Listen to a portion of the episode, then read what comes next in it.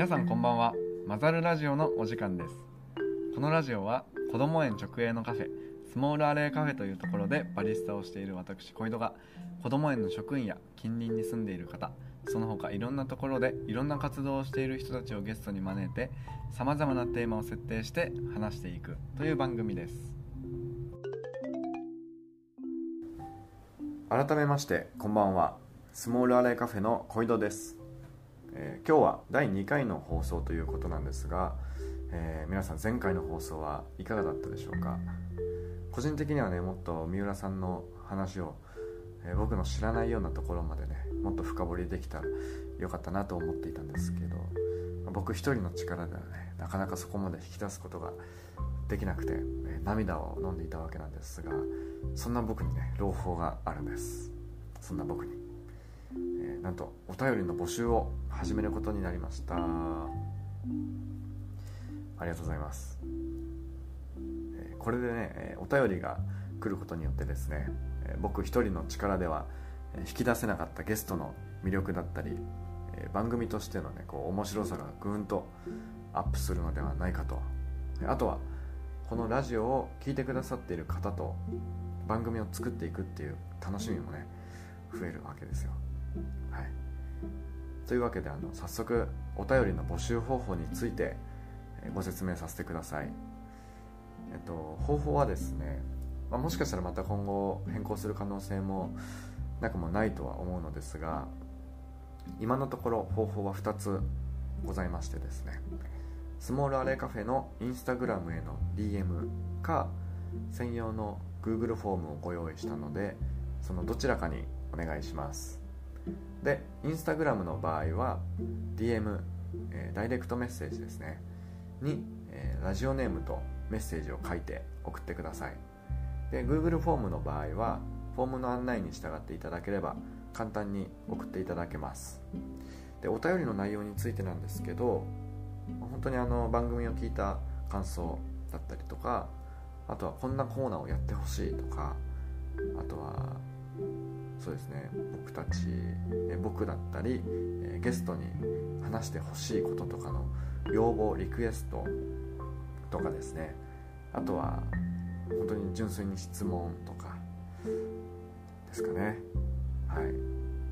をお待ちしてます、はい、感想リクエスト質問をお待ちしているので、え、どしどし送ってください。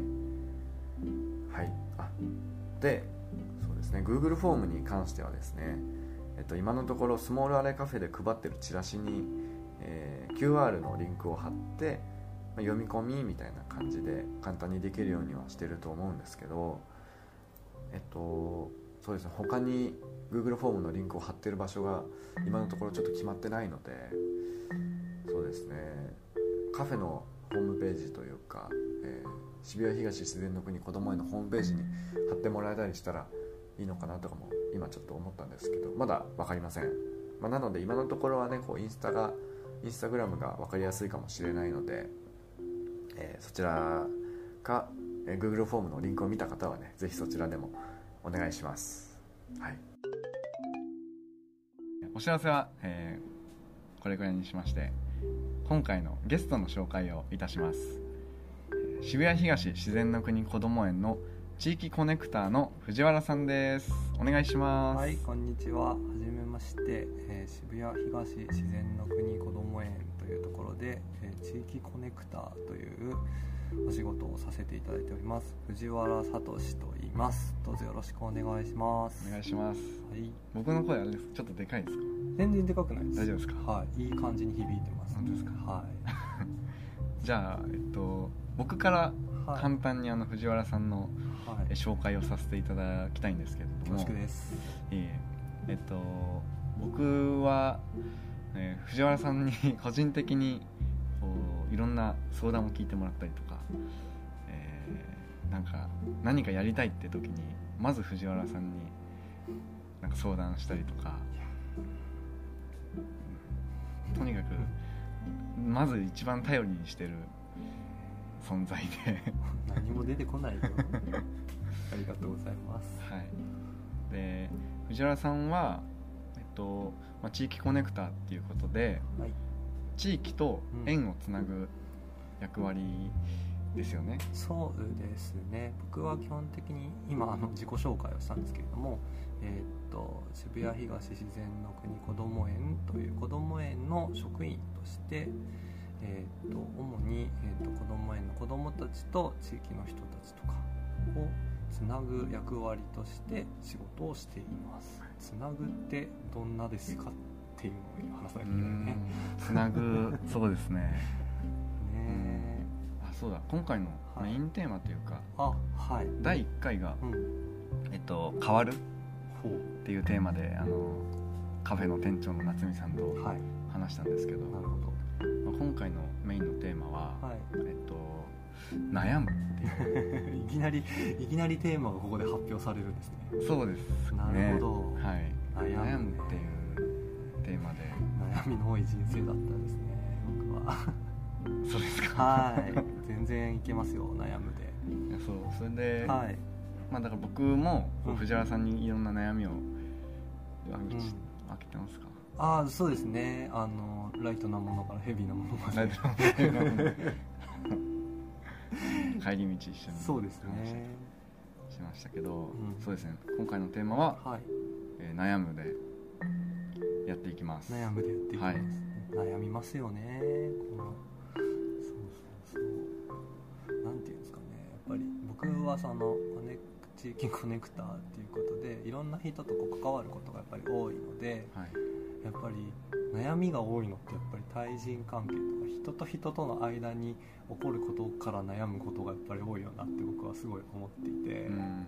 それはあの誰かと関わることで何ていうのかなプラスの作用っていうか楽しいこともたくさん生まれるしすごくいいこともあるんだけどなんか人とこう、うんとね、同じ考えを持ってる人だけじゃないしいろんな考えを持ってる人たちの中で一緒に物を作っていったりとか一緒に何かをしようっていう時ってやっぱりこう悩むことって多いなっていうのは、うん、とその今の仕事ももちろんそうだし個人的なところでもやっぱり考えることは多いなと常日頃思っています。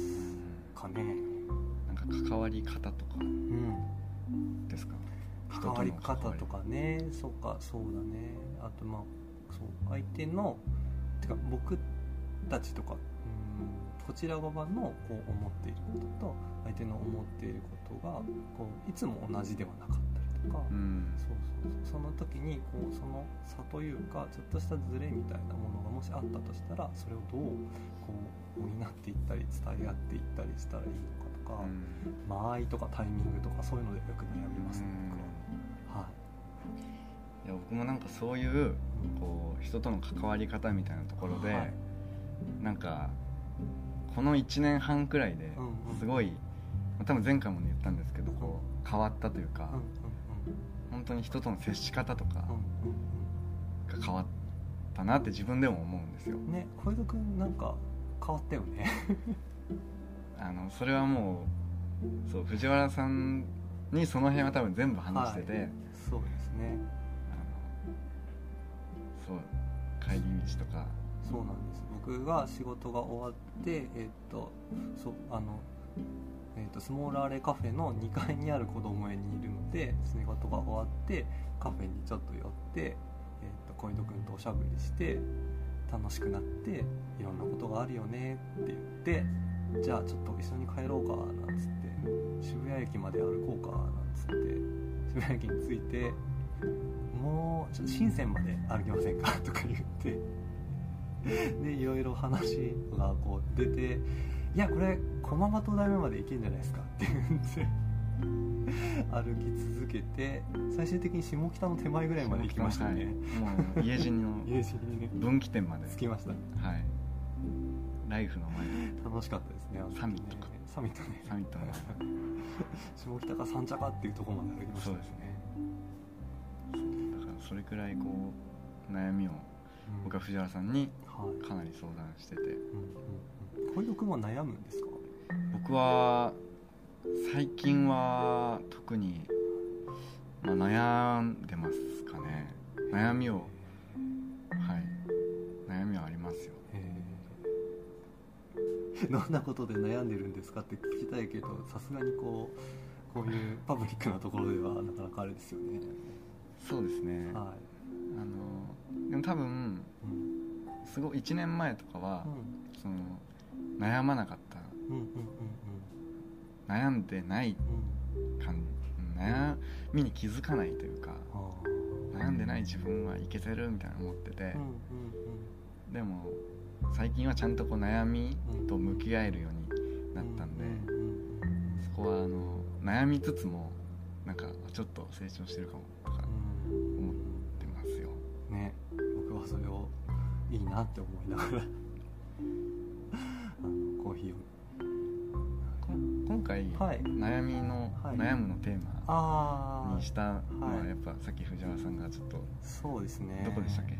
ああ恵比寿の。恵比寿じゃない。神宮前かな。神宮前の。そうそう。いやなんかさっきあの事前にこの番組を収録する前のちょっとした打ち合わせがあってテーマ何にします？みたいな話をしてたんだよね。はい。それでその時にいくつかあったワードの中で「悩む」って書いてあってで、えーとその僕が神宮前の、えー、と J クックっていうお店があってそこすごい好きなんですけどたまに行くんですけどそこであのお店の人と喋ってた時になんかまあすごい元気な時と全然元気じゃない時に行ったりとかもしてたのでその時に行ったある時に行った時になんかあなたはこう悩みながら生きていく人だからみたいな ことを言われてはあってなったんですけどああじゃあ悩むについて話したらいいのかなそんな僕はと思って悩むどうですかって言ってみたって感じですかね。悩みはい。僕のは聞かないでおいてくれてましたけど。はい藤原さんは まあさっきもちょっと関わり方みたいな感じではい。言ってましたけど、はい。なんか具体的にはい。悩今の悩みとかじゃないですかね。そうですね。悩みについて。はい。いきなりなんか出てきた人の悩みを突然聞かれて大丈夫ですか皆さそうんですね。確かに。悩み悩人の悩み聞くの僕好きですけどね。あ好きっていうかなんか、うん聞ける。あ確かに藤原さんに聞かれるとどんどんこう出てくるなん感じが。かすごい 悪いやつみたいですね。いやいや。話しやすい、そうですかね。ああでも僕そう手相を見てもらった時になんかどこかの線がを見て占ってた人がなんかあなたはこう人を許容するなんか範囲というかそこの部分がもうガバガバだからって言われてそんなつもりはないんですけどなんかみたいです。なのでこう話を聞き入れるとかはそんなに苦痛じゃないのかもしれないですね。許容っていうのははい。なんかそのそれでもいいんじゃないみたいな。うん。そうですね。なんかそう。人がなんつったらいいの？自分の中にこうある感情があって出してきたとかしても一旦それをなんか受け取ってじゃあどうしようかって言えるのは意外とできるなって思う時はありますけどそんな、うん、でもね自分にもこうアップダウンはある方なので自分も悩んだりはするんですけど、まあ、だだからこそ余計に人が悩んでる時とかに一緒にこう話を聞いたりとか横に言うぐらいはできるよみたいなことはできるのかもしれないですね。自己投影ではないけどなんか。大丈夫ですかこれ？すごいなんかあの重い感じの。いやそういう回じゃないですか。本当ですか？僕若干あの最初の藤原さんの説明から一気にこっちに、はい。あのすぐ映っちゃったなと思ってそれがちょっと気にあなあそうですってるんですけど。ねその藤原さんの説明は大丈夫？藤原さんの説明は完了しましたっけ？完了そんなにしてないですね。なんか触りだけ。そう地域の人と子供たちをつなぐ。つなぐとは。そうですね。つなぐとは僕はつなぐから変わるなんかそのテーマにこうんうんうんうん。そうですね。はいう、はい。あの思はい考が移っちゃってそうですね。あそういえば悩むだったと思ってそれ出しちゃったんですけど。ね。いいと思いますよどうしましょう？一旦はい。どうしますか？一旦整理していきましょう一か旦つなぐの。あつなぐ？つなぐね。はい。あ待ってどうしよう？どうしよう？うん。どっちにします？このまま悩むについてはいはいはい。重い話をしていくのか。くのか。一旦じゃあさっきの藤原さんの悩むの話で終わりにして、はい。その藤原さんの活動とかはいはい。そのつなぐはいみたいなところから話を膨らませるか、いいですね。このなんかここで相談する感じめっちゃいいで す、ありがとうございます。無理やり。今今二人でガッツポーズしてるんですけどすごいいいですよね。よしよかった。うん。そうですね。このまま悩むを掘り続けてつなぐにたどり着くやってますね。そうあそうか。そういう方法も。はい。僕そう悩むについてちょっとね出てきたんですけど、はい。あの先輩というかあの僕がこう尊敬する好きな先輩と、えーご飯を食べに行った時に、あのいきなり「その小井戸君は悩みがあるある?」って聞かれてなんか聞かれることあるじゃないですか、はい先輩とはいはい。そう。その時に、うん。なんかすぐに答えられなかった自分がなんかちょっと悔しかったんですよそこで悔しいって思うんですね。多分本当はあるはずなんですけど、うんうんうん多分なんかこうなんだ見栄とかその自分の弱さを今ここで出さない方がいいんじゃないかとか多分思ってへいやないのかなみたいな感じで言っちゃってたのがなんかうーんって感じで。ー本当はあったなって、本当はあったんだと思うんですよ言いたかった。言いたかったです。なんか悩むっていうことはちゃんとこう向き合ってるっていうは気がするんで。いなるほど。あの時はちゃんと言ってればよかったなって思います。どんなことが言いたかったでしょうね。弱みを出すの苦手なんですか？なんかそこら辺はもう藤原さんは僕のこと知ってそうな。はい。どっちがゲストなんだっていう今展開で面白いですね。そうですね。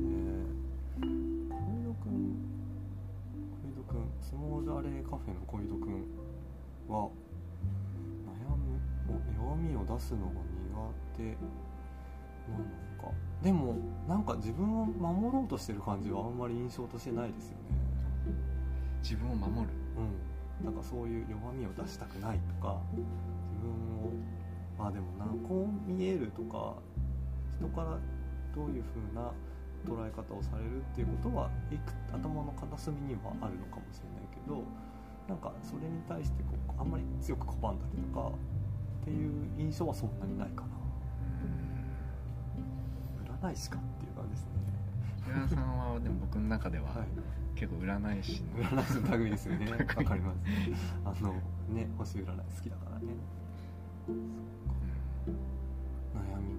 でも僕もでも逆に言うとあれですよ。自分の悩みを打ち上げる打ち明けるのとか苦手かもしれないです。自分の話するのだから苦手かもしれない、本当ですか、うん、人の話聞く方が全然いい。そう。なんですか？僕なんか藤原さんうんは、はい。なんかあの出会った当初えい。えいって言っあのちゃったはい。あのなんかこんなに、うん。その自分の、こう自分が今こう感じてる悩みみたいのを出してくれる大人がいるんだっていうところに僕感動したんですよ最初。それ言ってましたね、はい。大人なのにすごい悩んでてみたいなことそう。を言ってましたよね。はいはい。なんかやっぱり大人ってこう悩んじゃいけないみたいな思いが多分あるのかわかんないですけど。なるほど。はいそんな中ではいはい藤原さん完全に悩んでたんで なんかこういう大人になりたいなって思ったんですよその時。悩みながら生きてますからね。そうやって言われたんだ。だからだから言われたのかもしれないね。そうですね。確かに。そう僕隠せないんですようねん。そのなんかっていうんですか。いやあの言おうとして言えないとかはあるんだけどあるし逆にその言わないでおけないとか表に出さないでおけないっていうのもできないかもしれなくてうん。なんかそのポーカーフェイス的なものもできないしなんかこう辛い時にそうでもないですよみたいな顔があんまりできないっていうのがあるかもしれないですね。なるほど。うん出ちゃう。出ちゃう。すごい出ちゃう。そう。なんか虚勢？虚勢って虚,、はいはい。虚勢？虚栄心みたいな。虚うん虚勢を張るみたいな。みたいな。のはないんですか？虚勢を張る。うんななんかだからプライドみたいなものが自分にあるのかなって悩んだことありますそれこそ、あうん、あなるほど。そうそうそう。かななんかそうそう。なんだろうね。そうこれは僕はこう強く持ってるぜみたいなのがあんまりこうだ出せなかったというか自分の中でうまく持てないまま大人になってしまったところがちょっとあるから。だからでも逆に今そのこの仕事をしながら僕のやっていくことはこれだとか自分のまあ強みじゃないけどうん。こうやって自分の持ってる資質みたいなのを生かしていくんだみたいなことはちょっと自覚するようになりましたね。地域コネクターとして。ああ戻ってきました すごい今下り顔で言っちゃいました。すっごい顔してました 眉毛ガー上がってましたよね。でもそれはあるかもしれない、はいなんかそう。なんていうか表に出ていかなきゃいけないし人とつながってあの渋谷東自然の国の「なんと藤原です」とかって言っていかなきゃいけないからちゃんと伝えていかなきゃいけないし。そう。ってなった時にやっぱりこうどうやっていこうかとかなんかちゃんと打ち出していかなきゃいけないっていうかね。わかんないけどそう僕今年の目標ちゃんと伝えるっていうことなんですけど伝える。そう伝える受け取るはできるんだけどそれを伝えるとかあと一方的に伝えるんじゃなくて伝わるように伝えるとか、うん。っていうのってすごい難しいなってここ本当に今の仕事しても感じるので、うん。そうそうそれは別にあの地域に向けてだけじゃだけでもなくて一緒に働いてる人でもそうだし身近にいる人でもそうだしなんか分かっているよなって思っているけど、えっと、大体伝わってるよなって思ってたけど意外とそうじゃなかったとか、うんうん。っていうことがあの後々聞いてきたりとかじわじわそのズレが聞いてきたりとかっていうことってやっぱあるなと思って、そうそうそう。なんかどうやったらその人にとって受け取りやすい形で伝わるかなっていうのをなんかあの仕事の資料とか作ってて考えるようになりましたけど、うん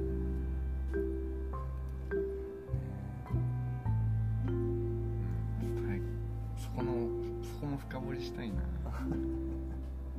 本当になんかそのはい。言葉、僕も多分第1回でもちょっとうん。言ったけど言葉をすごい選ぶよううんうんになった、うん。それこそ藤原さんにこはい。う言われたんうんうんうん。ですよ覚えてますか？なんて言いましたっけ僕。あの小井戸君はその1年半前くらいと比べてすごい喋るのが遅くなったって言って。偉そうじゃない？いやいや大丈夫ですか？藤原さんはもう偉いです、僕の中でそれはさあの一回訂正したくてなんかその なんかその偉いとかなんかそっちの対象の人じゃないんですよ僕。それはでもうん周りが決めることじゃないですか、そうですか。ちょっと。僕の中では藤原さん偉いんです。本当ですか？昔から知ってる人がそれを聞くとね結構ちょっとね 横で笑われてるんじゃないかっていう気持ちになっちゃいますけどまあでもそうやって言ってくれる人がいるからにはねそれに答えなきゃいけないなって思うようにします。はい。はい。なんで偉いんですか僕？えっと何でしたっけ？えっとあそう。そう違う、あの言ってたんだね。そうなんです。藤原さんがうん。すごい遅くなっ僕が小井戸が話すのが小井戸君が喋るのが遅くなった。うん。でもその小井戸君はうなんかその言葉を本気でこう選んでんうん出そうとしてるというかうんちゃんと相手に伝えるために言葉をこう選ぶ作業をしてるんだなって感じがすごい伝わりますみたいな。っていうのをそれこそ言ってもらうんです。そうだね。でお誕生日おめでとうって言って去ってたんですよね。あそう。そうだちょうどそうですよね。その時だ。そう。ね。あのおめでとうって言って扉を閉めた後に自分金髪先生みたいだなってすごい思いましたけど。カーテンのそうそうそうそう閉店後のお店の外で。お店の外で葉だなっって。でも小井戸君本当に僕その印象あってそれこそだから僕が悩んでいた頃喋っていた小井戸君ってすごいこうなんていうかスムーズスムーズでこうあの接客の仕方も言葉の使い方もすごくスムーズででなんかこうあんまりよどみがなくて同じ意味か。だけどなんかだけどそうそうそう。でだんだん自分から言葉を出すようになっていって言葉を探るようになっていってなんだよね多分。そこからその言いよどむようになったりとかうまく言えなくて「あー」とかっていう場面を見ることが増えてきたような気がしていてそれってそうなんかあのうまく言えなくなったんじゃなくて言う言葉を探してるんだなって思った時にすごい素敵だなって思ってそう。誕生日おめでとうって言って去っていったんですよ。素敵。藤原さんが素敵じゃないですか。わかんかなんかあれですね褒め合う感じがそうやばいよね。これね男二人で。そうなんですよね。そうですね。なんでこの話になったんだっけ？なんで僕も今ちょっと思い返してたんですけど早くなんでこの話をしたか思い出さなきゃと思って。たそうですね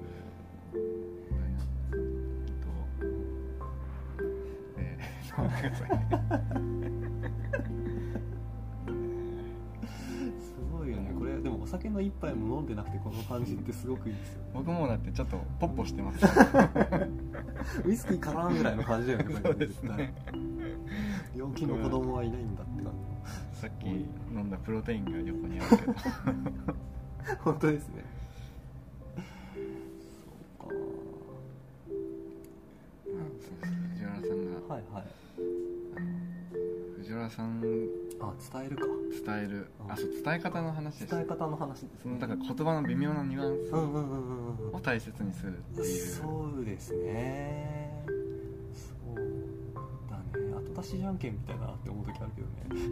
うーん。どういうことですか？なんかそう僕だからズバッてものを言う人すごいなって思っちゃうんですよ。だから自分の意見をちゃんと持っててうん。それをちゃんと言うっていうこととかなんちゃんと言うというかしそれをまっすぐにこう伝えられるとかっていうのは結構難しいなってずっと思って生きてきたのでそうだからなんか状況とかを見ちゃうっていうか相手のそれこそ顔色とかうん。言葉のその抑揚とかさあの様子とかをから言葉をなんか選ぶようななんかプログラミングが自分の体にされてるのかなって思うような時があって、だからでもそれで相手のなんか感じとかその時のコンディションにフィットしたような話し方ができるっていう面もちょっとあると思うんですけどでもそこに左右されすぎちゃって本当に伝えたいことが伝わらないっていうこともやっぱりあって。なるほどなるほど。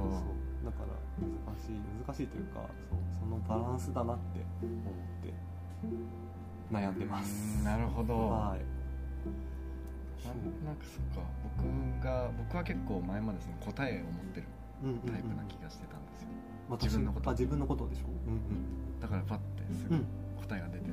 はいはい。多分もちろんいろんなパターンあると思うんですけど、うん。僕のパターンは、はい。あのやっぱりこうあんまりなんだろうそこまで考えてないんですよ。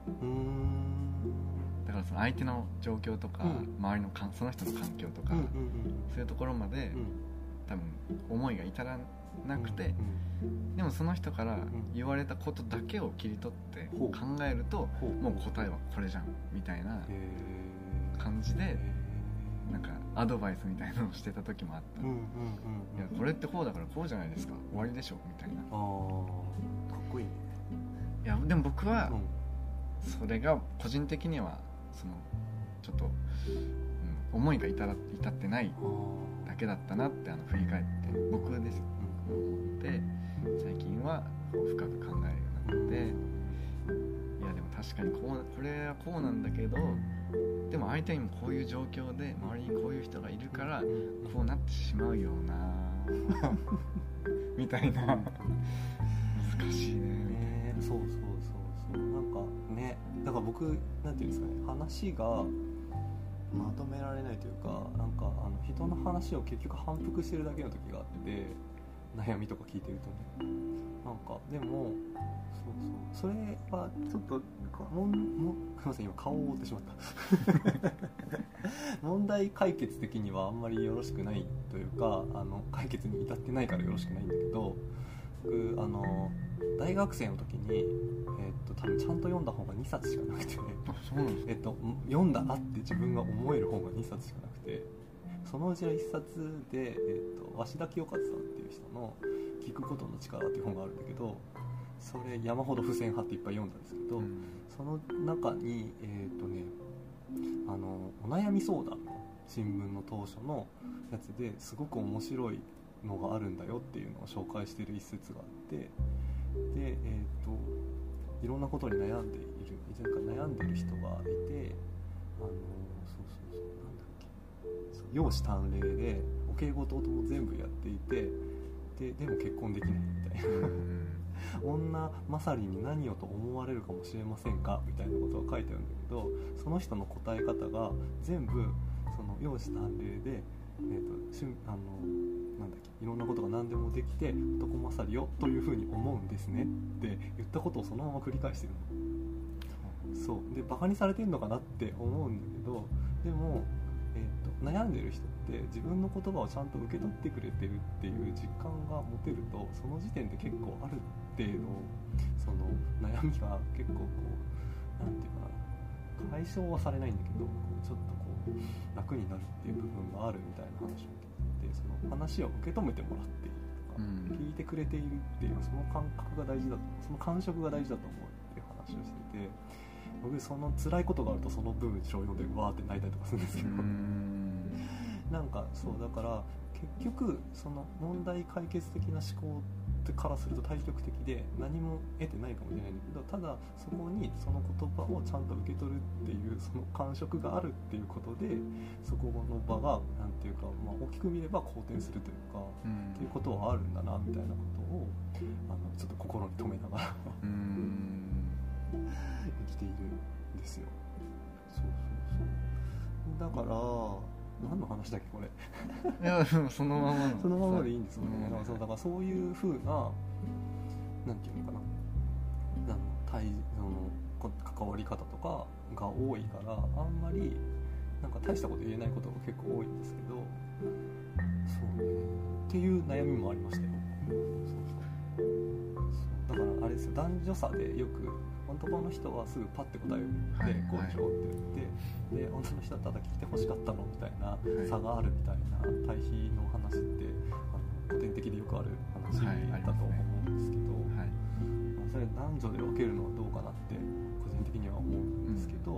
でもその男女性的とされる感じに僕は結構違和感がない方なので、そうやって聞いて「そうだよね」って言ってオチがない話とか全然いいっていう感じの、だからかな。そうそうそう。そういうコミュニケーションの仕方をしているのでなんか問題解決的な場面ですごく悩みます。逆に言うと。僕はでも、藤原さんにその悩みをよく言うって言ってましたけど、あの言ってると、やっぱりこう自分の考えとかまとまってくるから、あの自分で解決できるようになる。んですよ、悩みの8割は言葉にできた時点で解決できてるっていうのを誰かが言った気がしてて、うん、すごいでも分かります。そうそうそう。なんかやっぱり言うと自分の頭の整理もできるし、うん、でそれがその時に解決するわけではないんですけど、確実に解決に向けていい道をたどるというかその感覚が僕すごいだから藤原さんと接してて。分かりました。だからあでもそれで僕気づいたんですけど自分が悩みがちなのはそこのプロセスを人に委ねるのがすごく苦手なんですよ僕。はい。もやもやしてるものを聞いてもらって形が出来上がってそこから考えるっていう話だったじゃないですか今の小池君の話って、はい、その最初の一歩を出すのがすごい苦手なんです僕と最初の一歩はそのモヤモヤしてるものを人に向けてこう話すとか伝える。あ藤原さんが苦手。言うのが苦手なの。だからずっと「うん、いやとか言って足組んでこう腕組んでこううんってくねくねしちゃうんですけど。そうですよね。なるほど。それが悩みですこれ それはなかなかすごいですね。難しそうだないやそうですね。でも本当に、はい、そのなんだろう。若干そのまとめみたいな方にもう時間があるんですよね。ねだいぶ話しましたよね、はい、多分30分以上。10分ぐらいね話したと思うので、うんうん、でもまあもうちょっと話したいんですけど。はい。じゃあ切ったり貼ったりしてください。切ったり貼ったり。はい。そうなんか何言おうとしたんだっけ藤原さんあそう藤原さんの、はい、そのなんだろう地域コネクターとしてなのかは分かんないんですけど、うんはい、なんかつながり方がすごい絶妙なんだなって思ってて、これはなんか褒めてるとかじゃなくて、はい。感想として、はい。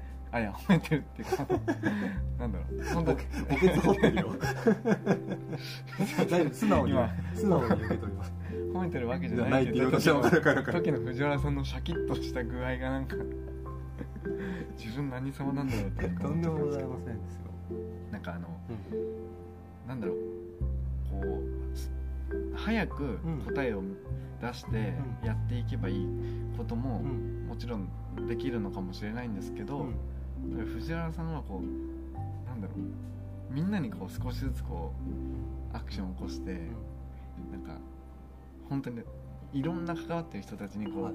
少しずつこうジャブみたいなのを入れてってでみんなでこうその大きなこう動きを作っていくみたいな、なんかそういうやり方なんだなって思あでうなんかうまく言えてないな、はいうんなんかいい意味でうん。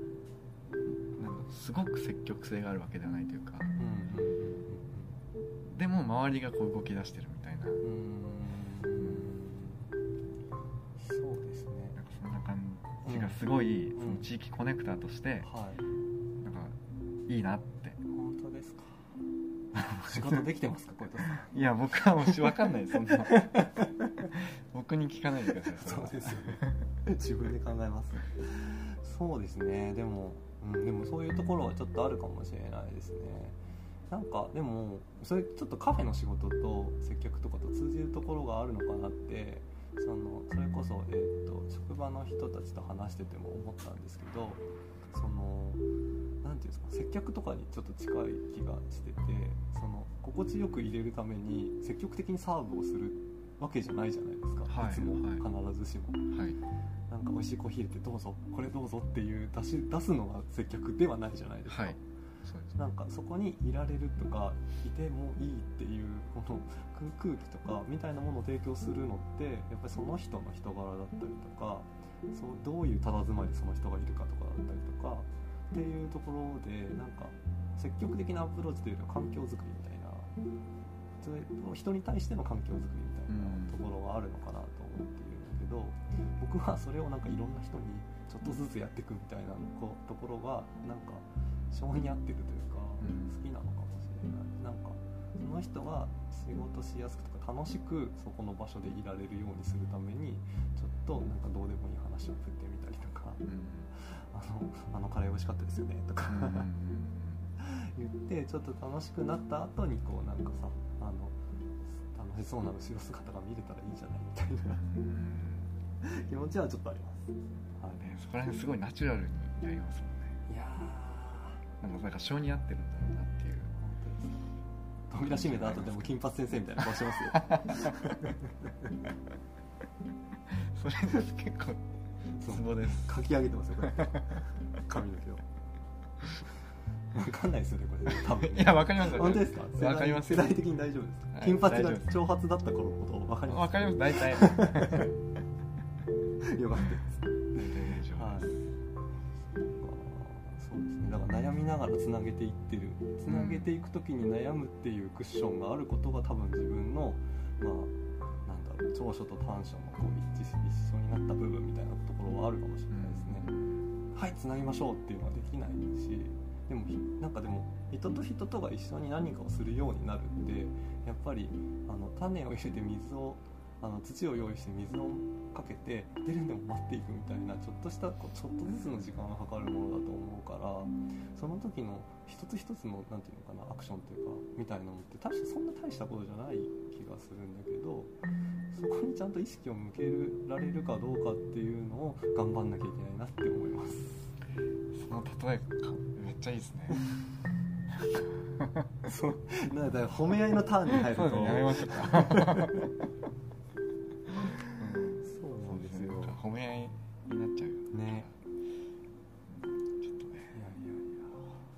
もすごいですね。ちゃんと、はいあの悩むつながるみたいな話をして、で悩むに突然行って大丈夫ですか？ちゃんと戻ってきました、結局何してんだってならないですか？ねえっとはい「混ざるラジオ」ははい。それでいいんです、ね本当ですか？はい。ありがとうございます。あでも僕あのカフェに来たことある方だともしかしたらお会いしたことある方結構多いかもしれなくって。あそうですね。そうあのよくカフェに、えっといることもあるので、えっとあの別に油売ってるわけじゃないんですけど 2階のこども園でお仕事しながらちょっとカフェの、えっと横にあるバターっていうスペースがあるんですけどもそこはイベントスペースだったり子育て広場だったりいろんなことをやっていてでそこの管理みたいなこともちょっとしているのでよくあのそのカフェとバターにはよく来ているんですね。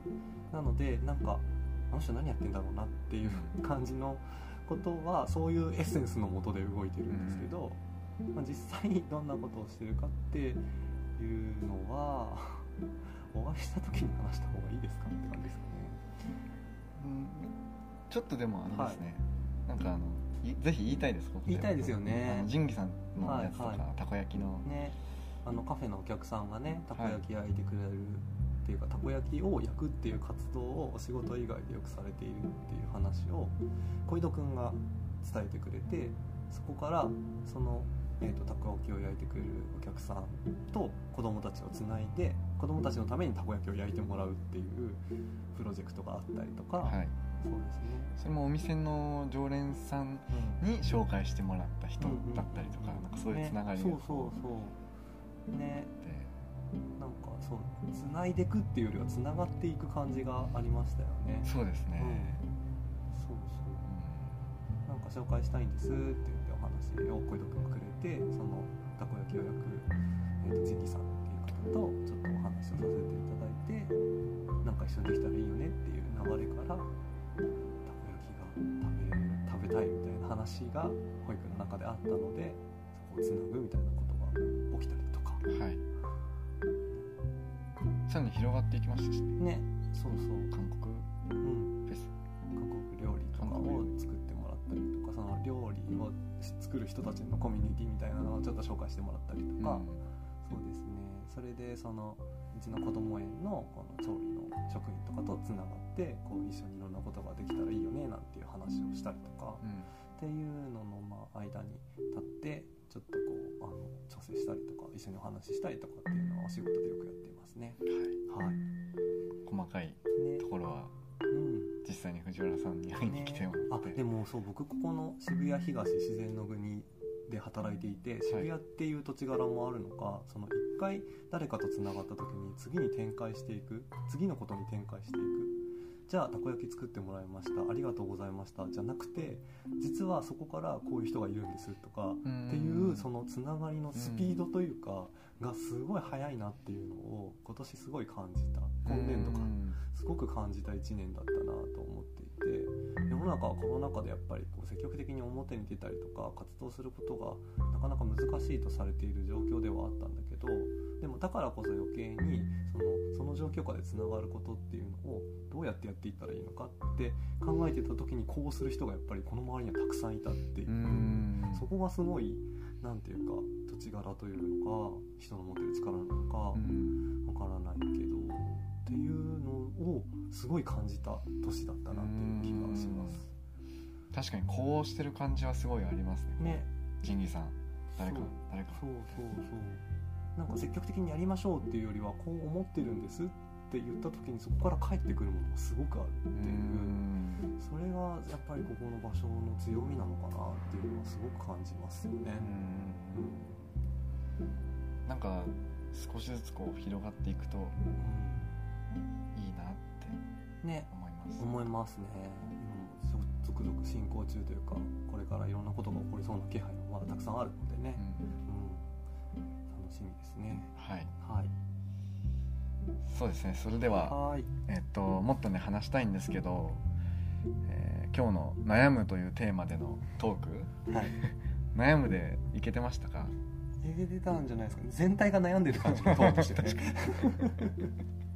ずーっと終始悩み続けて、ね、そうそう。うんうんみたいな、はい。そう。歯切れの悪さというかそこを深掘りしていく感じです。ね そうですね。深掘りの回になりました、はい。ということで今回はそのテーマでのトークは終わりにするんですけど、はい。えっと、告知のコーナーということではい。あの、えー出演していただいたゲストからのはい。告知を何かしていただきたくて、はい。藤原さん何か告知はありますか？はい。の方々に、えーとですね、さっきお話ししたスモールアレカフェの横にあるバターというスペースで、えー、とそこがオープンしたのがこの、えー、とカフェ子ども園がオープンした2018年10月からかなやってるんですけどもその時から、えー、とやっているイベントで「道端キッズ」というイベントがありましてそれは、えー、と音楽家の徳丸修吾さんがやってるトノフォンっていうところと渋谷東自然の国子ども園のバターが、えー、と共同でコラボしてやっている企画で、えー、と道端音楽会という音楽ライブの企画を主にやっていて、えーとまあ、今まで全部で7回とかやっていてで、えー、と8回目をやろうと思っていたのが2020年の4月というところだったので、えー、とコロナのこともあってそれは中止になってしまったんですけれどもなかなかそこから活動ができていなくてでどうしようかというところで2000昨年は結構あの会議を持ったりとか話し合いを持ったりしてで、えー、と今その復活に向けたというか再開に向けた動きを、えー、とノートあの日記のサイトのノートで、アプリ。はいアプリかな、うん。えっ、と道端、えー、と準備室だったかな？千葉田準うん、っていう形でやっています。でそこには道端道端音楽会の再開に向けた道のりこうをこうカレンダーでちょっと記してあったりとか、えっと運営しているメンバーとか関係のある人のコラムだったりとかちょっと道端音楽会っていうイベントの当時を振り返るような絵日記だったりとかいろんなコンテンツがあるんですけれどもで最終的に今年の4月に一応再開の旗を立ててそこに向けて準備を進めていくっていう要素をそこに載せているっていう感じですね。なので、えーとまあ、今までで結構もう、えー、と更新されていろんな記事だったりとかあのが載っているのでぜひそれをチェックしていただいて道端キッズがまた再開した暁にはぜひ、えー、とバターとスモールアレカフェに音楽を聴きにコーヒーを飲みに来ていただけたら嬉しいのかなっていうふうに思います。いや道端キッズめちゃくちゃいいんですめちゃくちゃいいですよねあれすごいんですよあの光景は本当に体験していただきたい。なんかすごい独特なこう良さというか、うん。ね、うん、音楽を軸にはしてるけど、はい。そう誰がいてもいいっていうか子供がそこで遊んでてもいいし、はい、遊べるコーナーもあるしうん。そうそう音楽を聴いててもいいし遊んでてもいいし食べ物食べててもいいし、うん。コーヒー飲んでてもいいしっていうなんかそういうこう豊かな時間がちゃんと確保されているこの渋谷東って場所でうんそれがすごくいいなって僕は思って関わっています。のでぜひチェックしてみてください。はい。ありがとうございます。はい。それではえっと今日はゲストの藤原さん本当にありがとうございました。長門ありがとうございまこちらしたこそです。えっと次回の放送は、えっと、また1週間後の日曜日に、えー放送するので次回も楽しみにしていてください。それでは、えー今日はこれで終わりにしますありがとうございました。ありがとうございました。